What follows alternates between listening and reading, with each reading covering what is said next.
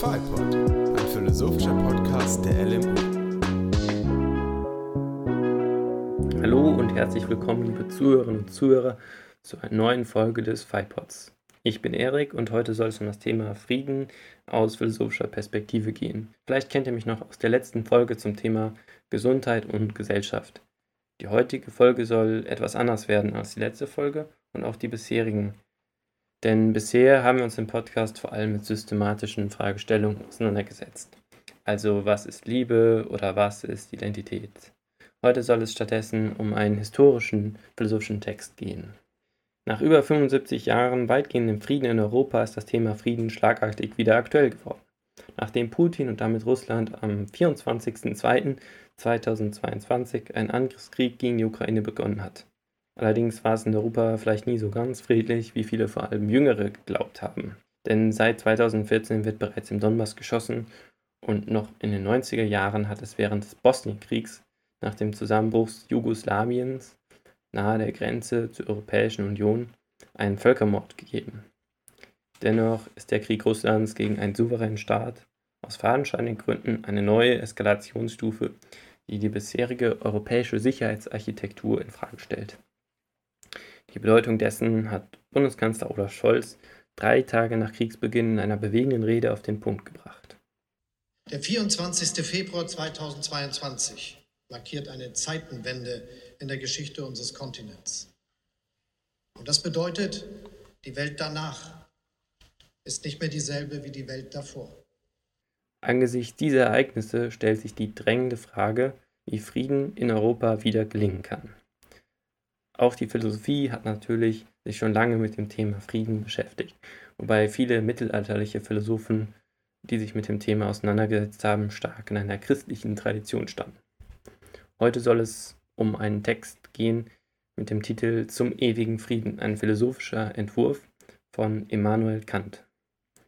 Die Geschichte der Philosophie lässt sich grob in drei Epochen unterteilen, nämlich Antike, Mittelalter und Neuzeit wobei die Neuzeit so ab dem 15. und 16. Jahrhundert beginnt und bis heute andauert. Die bekanntesten Philosophen der Antike sind sicherlich Platon und Aristoteles. Dann im Mittelalter sind es Augustinus und Thomas von Aquin, wie gesagt stark kirchlich äh, inspiriert. Und in der Neuzeit sind es dann Kant, Hegel und auch noch weitere. Heute soll es um Kant gehen, der im 18. Jahrhundert gelebt hat und ähm, sicher, wie gesagt, einer der bedeutendsten Philosophen der Philosophiegeschichte ist und in vielen Bereichen der Philosophie bahnbrechende Gedanken hatte und die Philosophie stark weiterentwickelt hat in vielen verschiedenen Bereichen, theoretische Philosophie und praktische Philosophie. Er hatte äh, überall viel beizutragen und man kann tatsächlich auch von einem Umbruch der Philosophie mit dem Kantschen Denken sprechen, das bis heute noch sehr prägend, vor allem für die deutsche Philosophie ist. Bei dem Werk, mit dem wir uns heute beschäftigen werden, also zum ewigen Frieden, handelt es sich um ein sogenanntes Spätwerk. Damit ist gemeint, dass er das schon am Ende seines Lebens verfasst hat. Manchmal wirft man ihm so ein bisschen Senilität vor, aber das ähm, wird dem auf jeden Fall nicht ganz gerecht. Also er war schon so über 70, als er das ähm, Werk verfasst hat.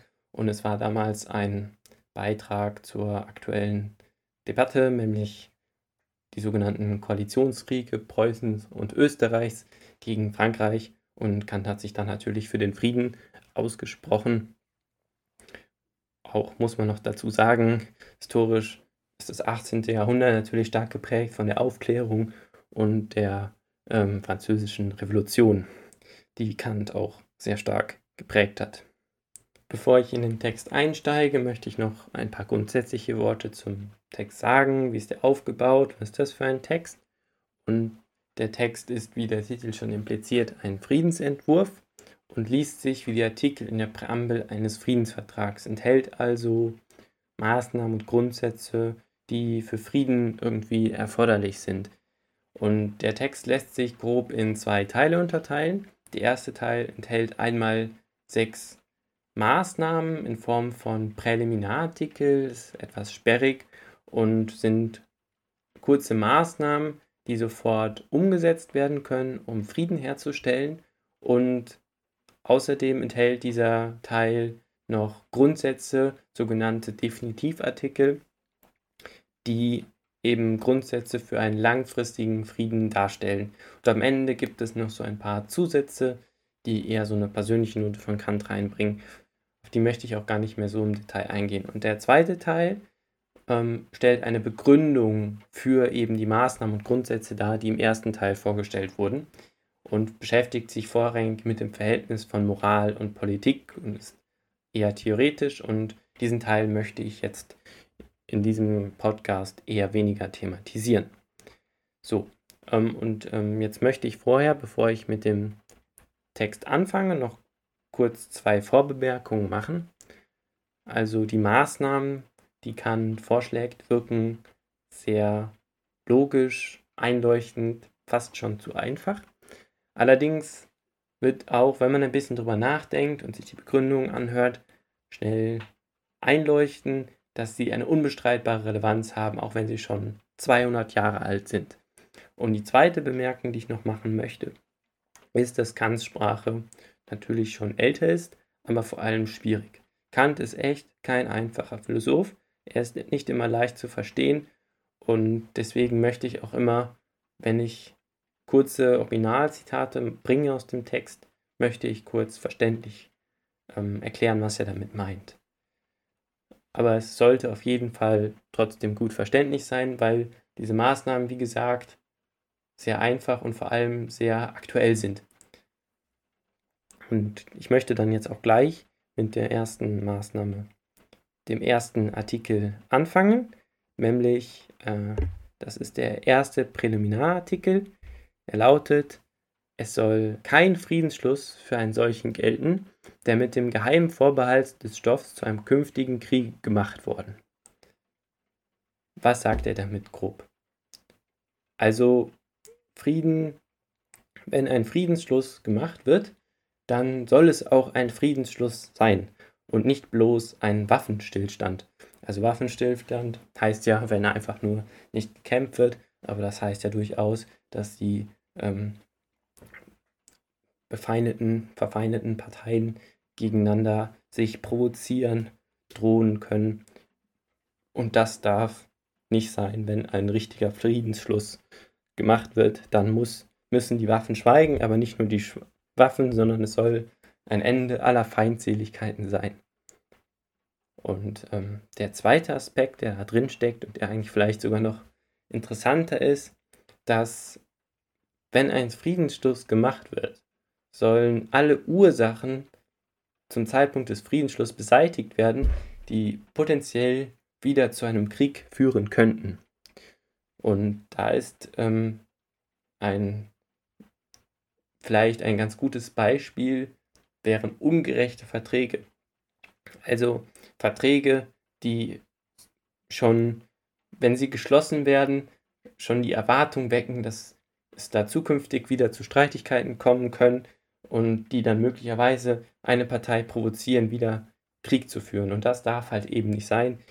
Ein historisches Beispiel, das ist jetzt, es ist kein einfaches Beispiel und ist auch vielleicht nicht das beste Beispiel, aber der Versailler Vertrag, aber auch andere Verträge, die eine Partei so stark benachteiligen, dass zwangsläufig daraus sich wieder Krieg ergeben muss und das darf es einfach nicht geben, wenn ein echter Friedensschluss beschlossen wird.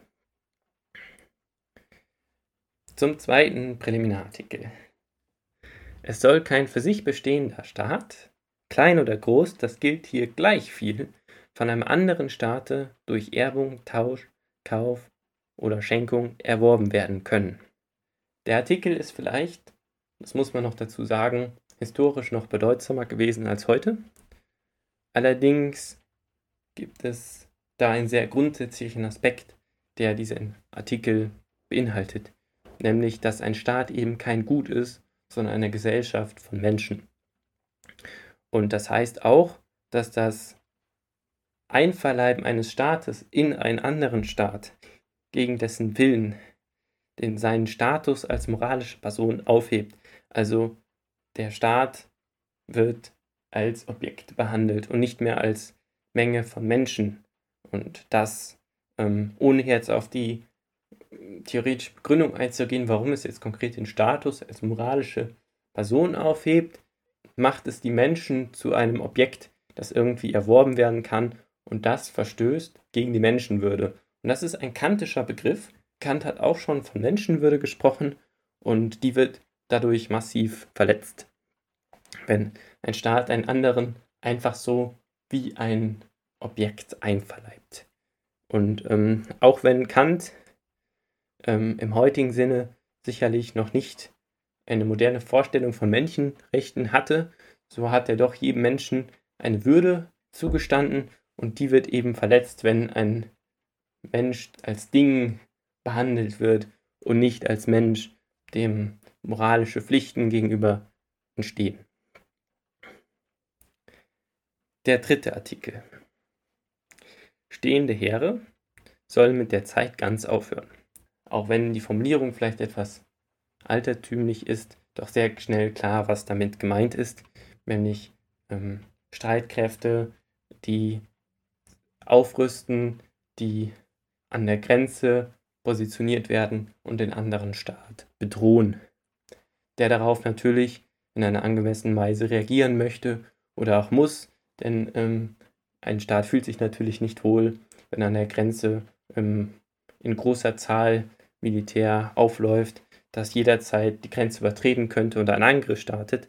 Und das provoziert natürlich die andere Seite auch Soldaten auflaufen zu lassen. Und dann wächst natürlich die Gefahr von so kleinen Scharmützeln, die dann sich zu einem Krieg, potenziellen Krieg, hochspielen könnten, was natürlich ähm, eine massive Bedrohung für Frieden ist. Und äh, gleichzeitig löst die Bedrohung durch ähm, eine sich aufrüstende feindliche Streitmacht natürlich auch aus, dass Streitkräfte aufgerüstet werden müssen. Und diese Aufrüstung kann dann, wie wir es auch im Kalten Krieg gesehen haben, zu einem Wettrüsten führen, was insgesamt die Menschen bedroht und auf jeden Fall ein Gefühl auslöst, auch wenn die Waffen schweigen, ähm, ein Gefühl auslöst, dass sich die Menschen bedroht fühlen und wo die Menschen sicherlich nicht von einer friedlichen Zeit sprechen würden. Und das ähm, widerspricht auf jeden Fall dem Frieden und es müssen stehende Heere mit der Zeit aufhören. Allerdings würde Kant durchaus sagen, dass die Landesverteidigung etwas ist, was auch in einem friedlichen Zustand möglich ist. Also die Landesverteidigung an sich steht nicht im Widerspruch zum Frieden selber. Es kommt aber darauf an, wie die Streitkräfte ausgerichtet sind.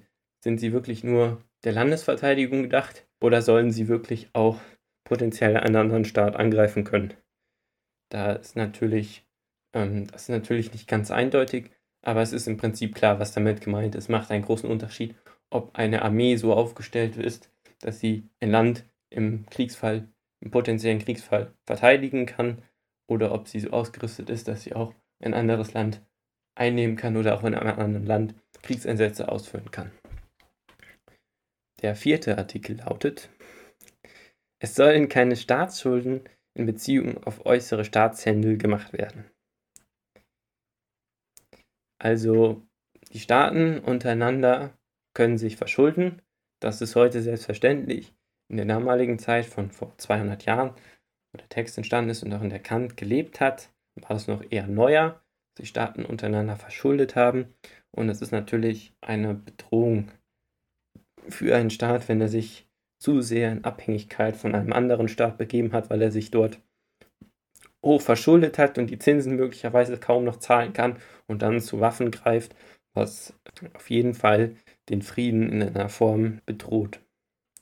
Und dementsprechend ähm, sollte es da auf jeden Fall ein Maß geben und Staaten sollten nicht in die Abhängigkeit in andere, gegenüber anderen Staaten geraten, indem sie sich bei denen verschulden. Also das internationale Kreditwesen ist potenziell ein ständiges Kriegsrisiko. Und das äh, zeigt sich ja auch ähm, an aktuellen Beispielen, wenn zum Beispiel afrikanische Länder sich in die chinesische Abhängigkeit begeben, weil sie sich durch den chinesischen Staat durch günstige Kredite finanziert werden und dann hoch verschulden und damit in eine Abhängigkeit geraten. Allerdings fällt hier auf, dass es meistens Staaten sind, die sich nicht wehren können. Schon aufgrund der Größe nicht. Und dass Staaten wie China, ähm, die natürlich in direkter Konkurrenz zu den USA stehen, möglichst ähm, versuchen, sich finanziell unabhängig zu machen, indem sie möglichst große Devisenreserven aufbauen, um möglichst da in keine Abhängigkeit zu geraten. Also das Thema Staatsschulden, internationale Staatsschulden ist in Überlegungen zum Frieden sehr relevant, auch wenn man das vielleicht auf den ersten Blick gar nicht so denken würde. Der fünfte Präliminarartikel. Kein Staat soll sich in die Verfassung und Regierung eines anderen Staats gewalttätig einmischen. Das ist natürlich ein hochaktueller Artikel. Denn wenn die Autonomie von Staaten gefährdet ist, weil ein Staat einfach glaubt, sich in die Verfassung eines anderen einmischen zu können, dann gibt es keine souveränen Staaten. Und das ist natürlich eine massive Bedrohung für Staaten überhaupt und ein weltweiter Frieden oder viel oder ein stabiler Frieden kann nur entstehen, wenn, souverän, wenn die Souveränität von Staaten anerkannt wird. Und das zeigt sich ja auch wieder in der heutigen Zeit, dass es noch immer ein riesiges Problem ist. Gleichzeitig zeigt die Entwicklung, die es in Bezug auf Frieden seit in den letzten 200 Jahren gegeben hat, insbesondere mit der Charta der Vereinten Nationen, dass die Souveränität von Staaten ein elementarer Bestandteil des Völkerrechts ist, der auf jeden Fall gewahrt werden muss und das Kant auch schon vor 200 Jahren so formuliert hat. Der sechste und letzte Artikel und die letzte Maßnahme wirkt auch sehr einleuchtend. Es soll sich kein Staat im Kriege mit einem anderen solche Feindseligkeiten erlauben, welche das wechselseitige Zutrauen in künftigen Frieden unmöglich machen müssen. Als da sind Anstellung der Meuchelmörder, Giftmischer, Brechung der Kapitulation, Anstiftung des Verrats in den bekriegten Staat. Vielleicht auch wieder eine etwas alte Sprache, aber der Punkt ist doch sehr klar. Wenn, selbst wenn Krieg herrscht, müssen gewisse Spielregeln gelten. Und das heißt, dass es auch im Krieg noch Schlimmeres gibt, nämlich Kriegsverbrechen. Und das ähm, darf einfach nicht passieren, weil es dann den zukünftigen Frieden, der dann, wenn es zu einem Waffenstillstand kommt, sehr viel schwieriger macht. Wenn in dem Krieg so schlimme Dinge passiert sind, dass sie möglicherweise unverzeihlich sind. Kant spricht ja auch schon in seiner Begründung, ähm, erwähnt er das Wort Ausrottungskrieg, was natürlich äh, unter heutigem Verständnis dann ein Völkermord ist, der es dann sehr viel schwieriger macht, wenn im Krieg es zu einem Völkermord kommt, dass dann ein verlässlicher Frieden stehen kann. Und das zeigt sich ja auch immer wieder, wenn man im internationalen Vergleich, wenn äh, man schaut, wo es Kriege gegeben hat, wo Völkermorde passiert sind und wie tief verfeindet die Staaten dort sind, oder wenn auch generell Kriegsverbrechen begangen worden sind. Ein vielleicht etwas weniger beachtetes Beispiel ist der Konflikt in Äthiopien, wo Äthiopien und Eritrea gegen die TPLL kämpfen und wo der Krieg mit barbarischen Mitteln geführt wird, was ähm, die Folge hat, dass es da ganz schwer ist, einen stabilen Frieden herzustellen. Und der zweite wichtige Aspekt, der in diesem Artikel natürlich steckt, ist ähm, das Verbot von ähm, Waffen, von ähm, niederträchtigen Mitteln, die so schlimm sind, dass sie zwangsläufig immer Kriegsverbrechen darstellen und ähm, den Frieden auch zu Friedenszeiten bedrohen. Und ähm, unter heutigen, nach heutigem Verständnis sind das natürlich Chemiewaffen, Biowaffen und vor allem ähm, Atomwaffen, die äh, auch zu Friedenszeiten, das hat Kant auch schon formuliert, verboten werden müssen.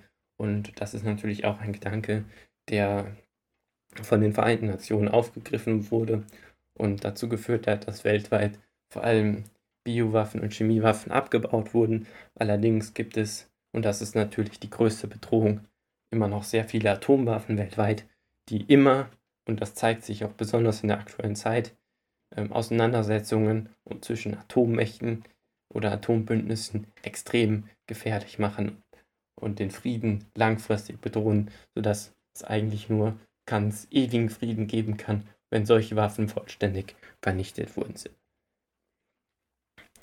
Das waren die ersten sechs Artikel und wie ich auch schon angekündigt habe, sind das sehr griffige Maßnahmen, ein Sofortprogramm, um in einer, auch schon, wenn es einen Konflikt gibt, Frieden herzustellen. Also diese Maßnahmen lassen sich schnell, leicht umsetzen. Und ähm, wenn sie umgesetzt werden, ist es immer natürlich schwierig bei ähm, Friedensverträgen, dass auch alles in der Form umgesetzt wird. Aber wenn, wenn man jetzt alle Praxis beiseite lässt und nur sich die Theorie anschaut, dann ist es doch sehr einleuchtend, dass diese Artikel Frieden sichern können.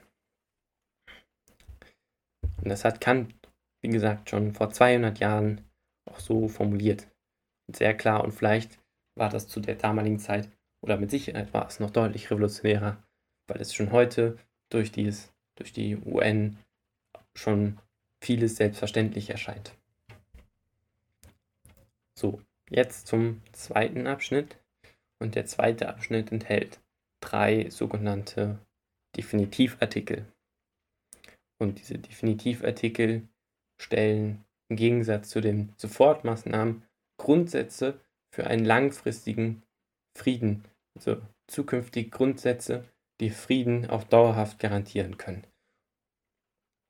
Und diese sind im Vergleich jetzt zu den sechs Präliminarartikeln, den sechs Sofortmaßnahmen grundsätzlicher Natur.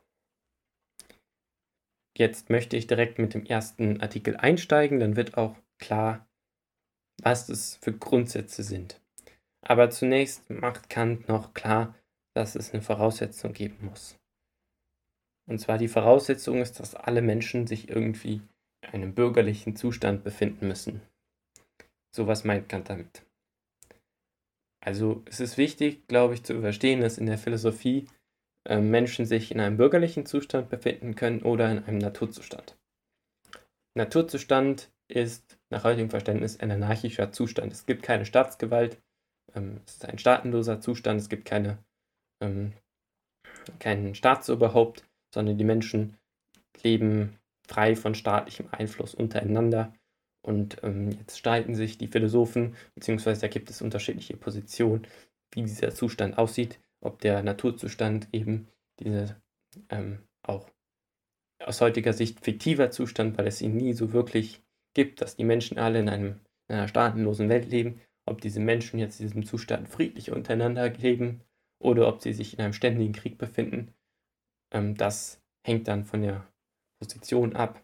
Kant vertritt ja eher den, die These, dass das ein Zustand des Kriegs sein muss oder zumindest, also jetzt nicht zwangsläufig ein gewaltsamer Krieg, sondern schon ständig die Furcht besteht, ähm, dass ein Krieg ausbricht, beziehungsweise dass man getötet wird, weil in, einfach in einer Welt, in einem Zustand, in dem es keine staatliche Gewalt gibt, es auch kein Recht gibt, das äh, einem anderen verbietet, einen selber irgendwie zu töten, das eigene Eigentum wegzunehmen.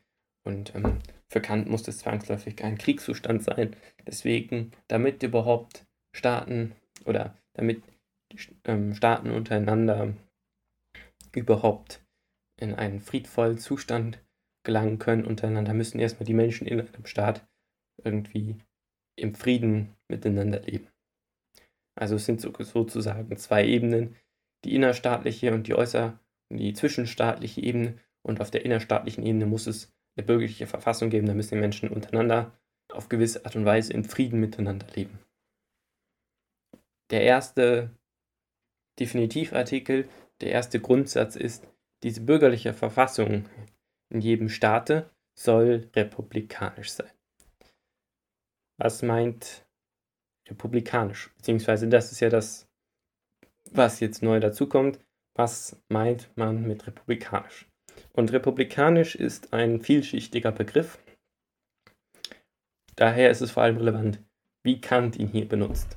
Und Kant meint hier mit republikanisch, dass, der, dass die Verfassung eine Gewaltenteilung vorsieht aber nicht unbedingt wie wir die Gewaltenteilung in Deutschland verstehen, also in Exekutive, Legislative und Judikative, sondern für Kant geht es vor allem um die Unterscheidung oder dass es eine Unterteilung in Exekutive und Judikative gibt.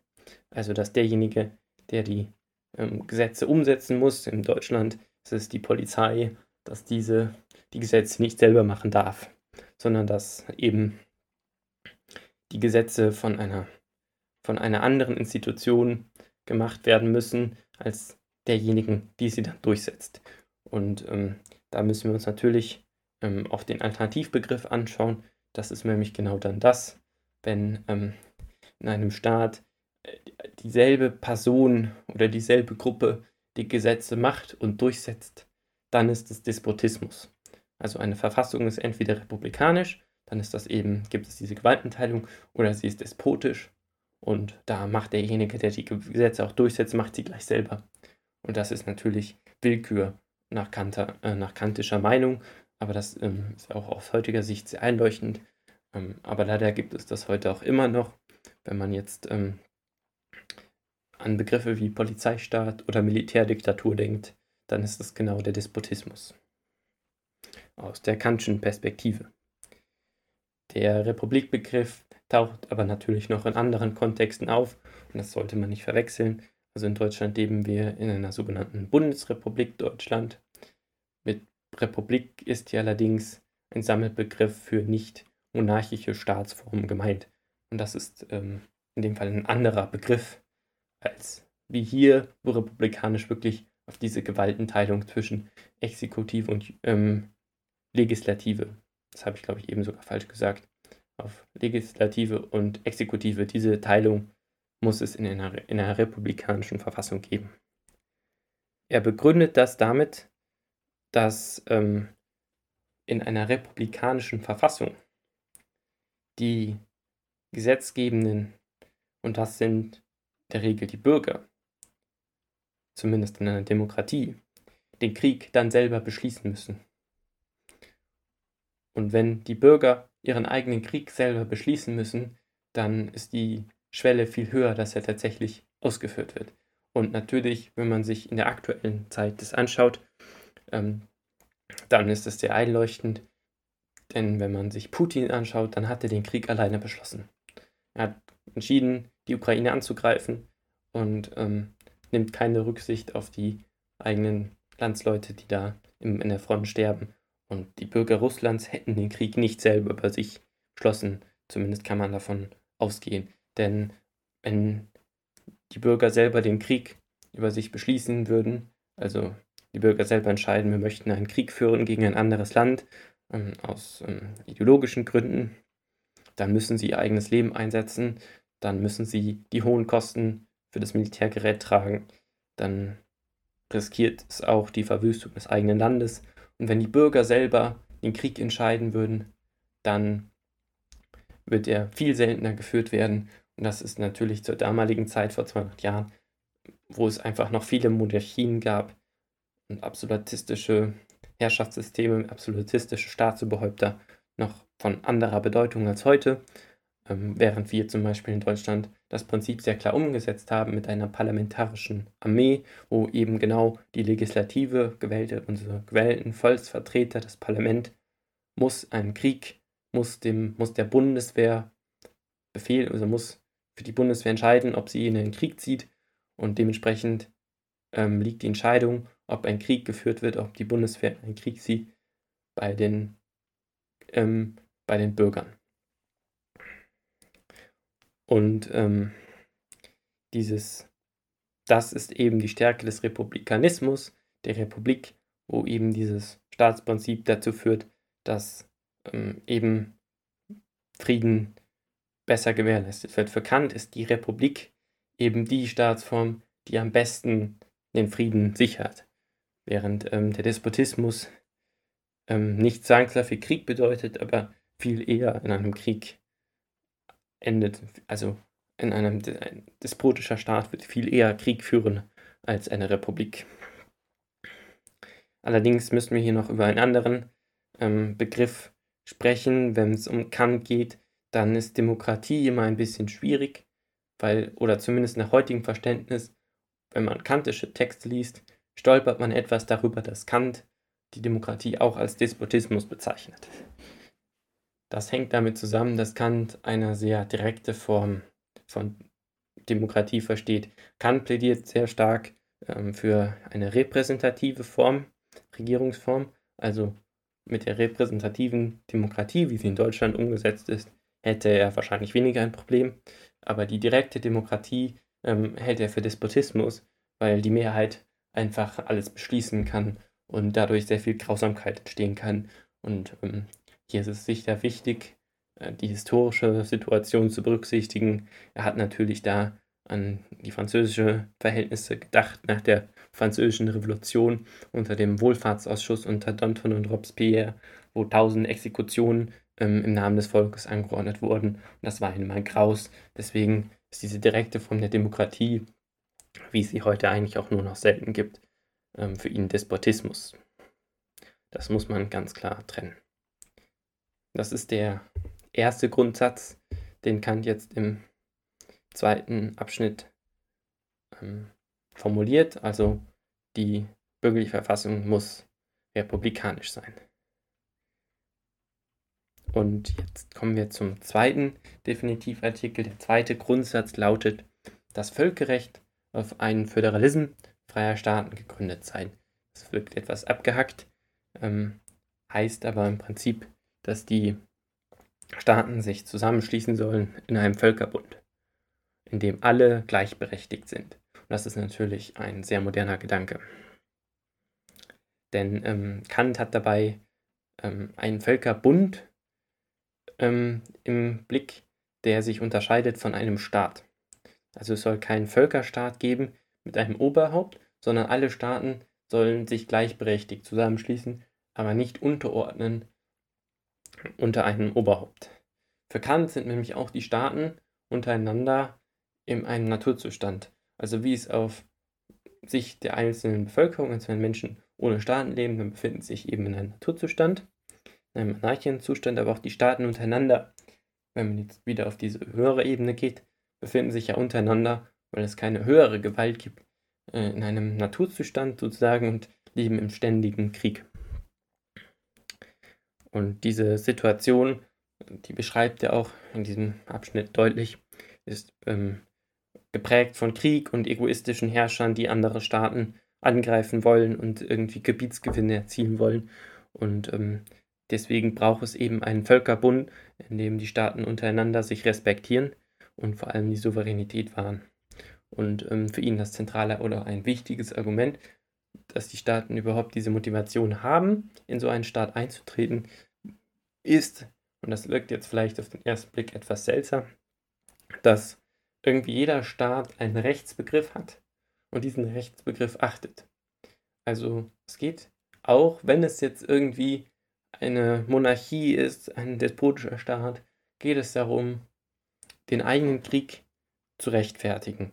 Und das zeigt sich auch immer sehr schön, auch in der heutigen Zeit, im, in der Situation mit Russland und dem Krieg in der Ukraine, dass er immer noch versucht, auch wenn er jeglichen Boden von, des Völkerrechts verlassen hat, den, den Krieg in irgendeiner Form zu rechtfertigen durch Nationalsozialismus, durch äh, eine Entnazifizierung, ähm, absurde Thesen, die er da aufstellt. Aber es geht, geht darum, dass er auch, obwohl er das Recht, das Völkerrecht so mit Füßen tritt, immer noch einen Rechtsbegriff hat. Und dass es wohl irgendwie im Menschen angelegt ist, dass es irgendwie eine Form von, von Recht gibt.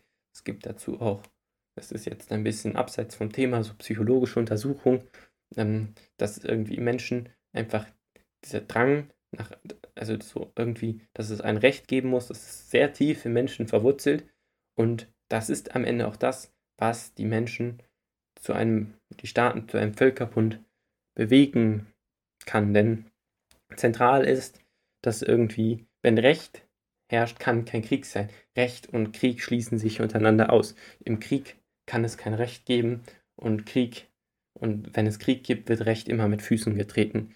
Und das ist ein ganz zentrales, starkes Argument dafür, dass es ein Völkerrecht geben muss, das Krieg eben negiert. Also wenn es Krieg gibt, dann ist kein Recht.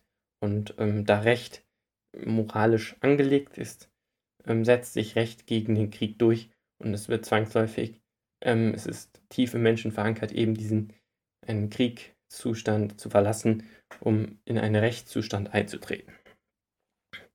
Und dafür braucht es eben einen Friedensvertrag, der eben zur Haltung und Sicherung der, Sicherung der Freiheit des Staates, also zur Souveränität, geschlossen wird. Und ähm, die verkannt ist ganz klar, dass die Kraft der Vernunft eben die Staaten motiviert, so einen Friedensvertrag zu unterzeichnen. Wobei er später auch noch andere Argumente bringt, die ähm, auch vielleicht ganz interessant sind.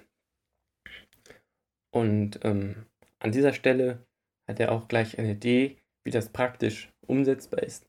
Und diese Idee ist hochmodern, denn er schlägt vor, dass ähm, diese Idee dadurch umgesetzt wird, dass es ein großer, mächtiger, einflussreicher, bedeutender Staat, der sich, der eine republikanische Verfassung hat. Wir erinnern uns, republikanisch ist verkannt immer eine Verfassung, die dem Frieden zugeneigt ist, die ähm, eine, eine wichtige Grundlage für Frieden ist, dass eben ein solcher großer republikanischer Staat kleinere Staaten um sich schart und motiviert, auch republikanisch zu werden und sich um diesen versammelt, mit diesem Staat einen Bund eingeht und dieser Völkerbund um diesen ähm, initialen Staat breitet sich immer weiter aus. Und diese Idee kommt natürlich einem sehr vertraut vor, wenn man an die Entstehung der EU denkt, die natürlich auch nach dem Zweiten Weltkrieg ein Friedensprojekt war und sich auch nach und nach ausgebreitet hat, nachdem sich die Kernstaaten dazu entschlossen haben, sich zusammenzutun und dann nach und nach kleinere Staaten drumherum auch ein Interesse hatten, diesem Europäischen Bund beizutreten, der Europäischen Gemeinschaft, die dann später die Europäische Union wurde. Aber bei der Europäischen Union, das ist eben dieser spannende Aspekt, gibt es ja noch einen zweiten, eine zweite Motivation und ähm, das ist natürlich auch manchmal so ein bisschen ein Vorwurf. Die EU ist natürlich nicht nur ein Friedensbündnis, sondern auch in in allererster Linie vielleicht ein Wirtschaftsbündnis. Und da möchte ich später auch nochmal drauf eingehen. So, und jetzt gibt es nur noch einen etwas kürzeren, dritten, ähm, sehr relevanten Definitivartikel, einen Grundsatz, der, bla, äh, der besagt, ich zitiere hier wieder Kant, das Weltbürgerrecht soll auf Bedingungen der allgemeinen Hospitalität eingeschränkt werden. Mit Hospitalität ist Gastfreundschaft gemeint. Und es bedeutet, dass jedem Menschen auf der Welt ein Besuchsrecht eingeräumt werden soll. Und damit meint Kant kein Gastrecht, sondern wirklich ein Besuchsrecht. Und der Unterschied ist, dass ein Besucher auch abgewiesen werden darf, außer er befindet sich in einer Notsituation, die kann schon einschränkt und damit natürlich auch ein Asylgesetz unsere Vorstellung von Asyl heute vorwegnimmt. Und ein Mensch, der ein Besuchsrecht hat, soll auch immer friedlich empfangen werden. Und er begründet das, das wusste man auch schon damals, zu der Zeit ist die Erkenntnis allerdings noch recht neu, zumindest in, in vielen Kreisen, nachdem es ja im Mittelalter da Rückschritte gegeben hat, nämlich die Erde ist eine Kugel und ähm, so argumentiert Kant, ist der Platz eben auf dieser Erdkugel nur begrenzt. Und deswegen müssen die Menschen lernen, miteinander auszukommen, da der Platz zwangsläufig geteilt werden muss, der endlich ist. Und er hat auch schon die Forderung aufgestellt, dass es Gebiete geben muss, er nennt Meere und Wüsten, die neutrales Gebiet sind. Und das ist ja auch heute im internationalen Recht stark verankert, dass es eben gemeinschaftlich genutzte Gebiete wie die Meere gibt, die nicht unbedingt einem konkreten Staat gehören, sondern die alle Staaten gleichermaßen nutzen können.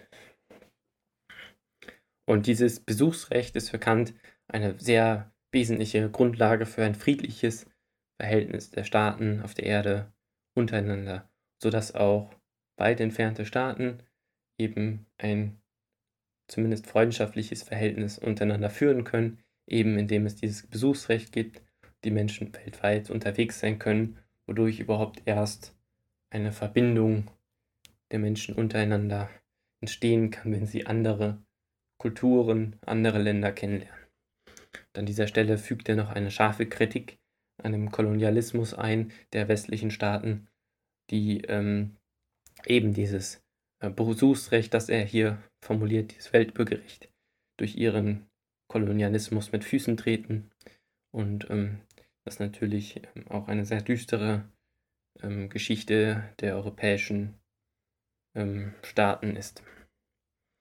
Und für ihn, das ist noch ein, ein immer noch sehr, sehr relevante Aussage, die er jetzt tätigt, das Weltbürgerrecht hat eine praktische Notwendigkeit, da in einer zunehmend enger werdenden internationalen Gemeinschaft eine, ich zitiere Kant, Rechtsverletzung an einem Platz der Erde an allen gefühlt wird.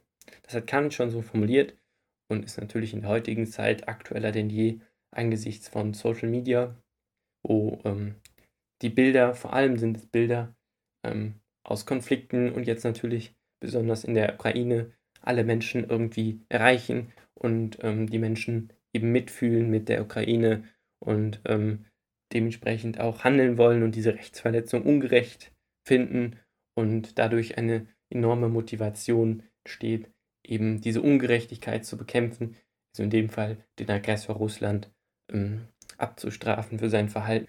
Wie wirkmächtig diese, ähm, diese Aussage ist, dass Rechtsverletzung an einem Platz der Erde an allen gefühlt wird, zeigt sich sehr schön, dass ähm, die Resolution ähm, im UN-Rat, die äh, den Krieg in der Ukraine, den Angriffskrieg Russlands der Ukraine aufs Schärfste verurteilt hat, von über, ich bin mir nicht ganz sicher, 130 oder 140 Staaten unterschrieben wurde, was natürlich ein irres Signal ist, dass die Welt geschlossen, in großen Teilen geschlossen hinter der Ukraine steht und gegen die völkerrechtswidrigen Praktiken Putins.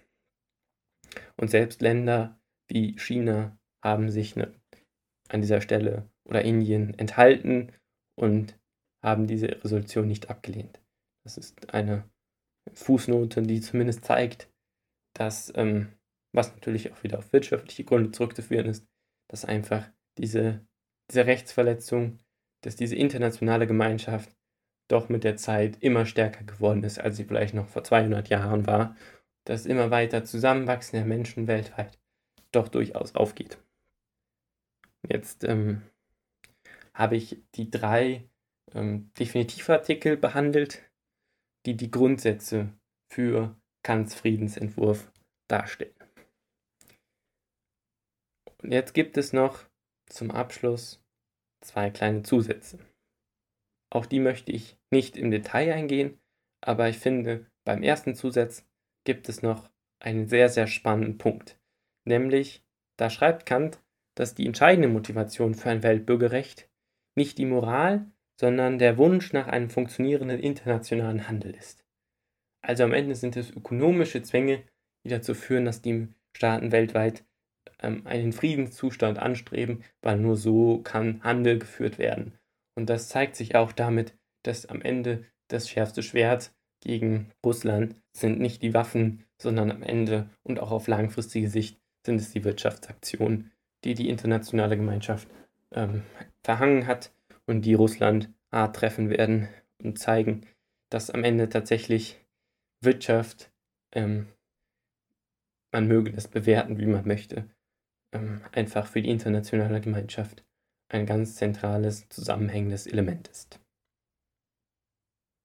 Und ähm, damit habe ich jetzt die grundsätzlichen Maßnahmen, die Präliminarartikel und die Grundsätze für Frieden in der Kantischen Vorstellung vorgestellt. Zum Schluss möchte ich noch auf einen Aspekt eingehen, der vielleicht noch sehr auffällig ist. Wenn man sich den ambitionierten Titel zum ewigen Frieden anschaut, dann ist natürlich klar, dass Kant das gerade vor 200 Jahren und man muss dazu sagen, dass er immer noch in der preußischen System gelebt hat und auch äh, grundsätzlich sich nicht gegen den preußischen König gestellt hat, ähm, dann doch diese sehr modernen Gedanken ähm, etwas relativiert und vielleicht nicht allzu ernst gemeint hat, weil der Frieden ja doch ein der Titel zum ewigen Frieden ja doch sehr, sagen wir mal, schon einen utopischen Beiklang hat.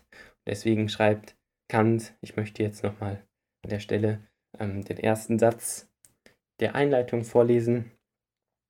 Ob diese satirische Überschrift auf dem Schilde jenes holländischen Gastwirts, worauf ein Kirchhof gemalt war, die Menschen überhaupt oder besonders die Staatsoberhäupter, die des Krieges nie satt werden können, oder wohl gar nur die Philosophen gelte, die jeden süßen Traum träumen, mag dahingestellt.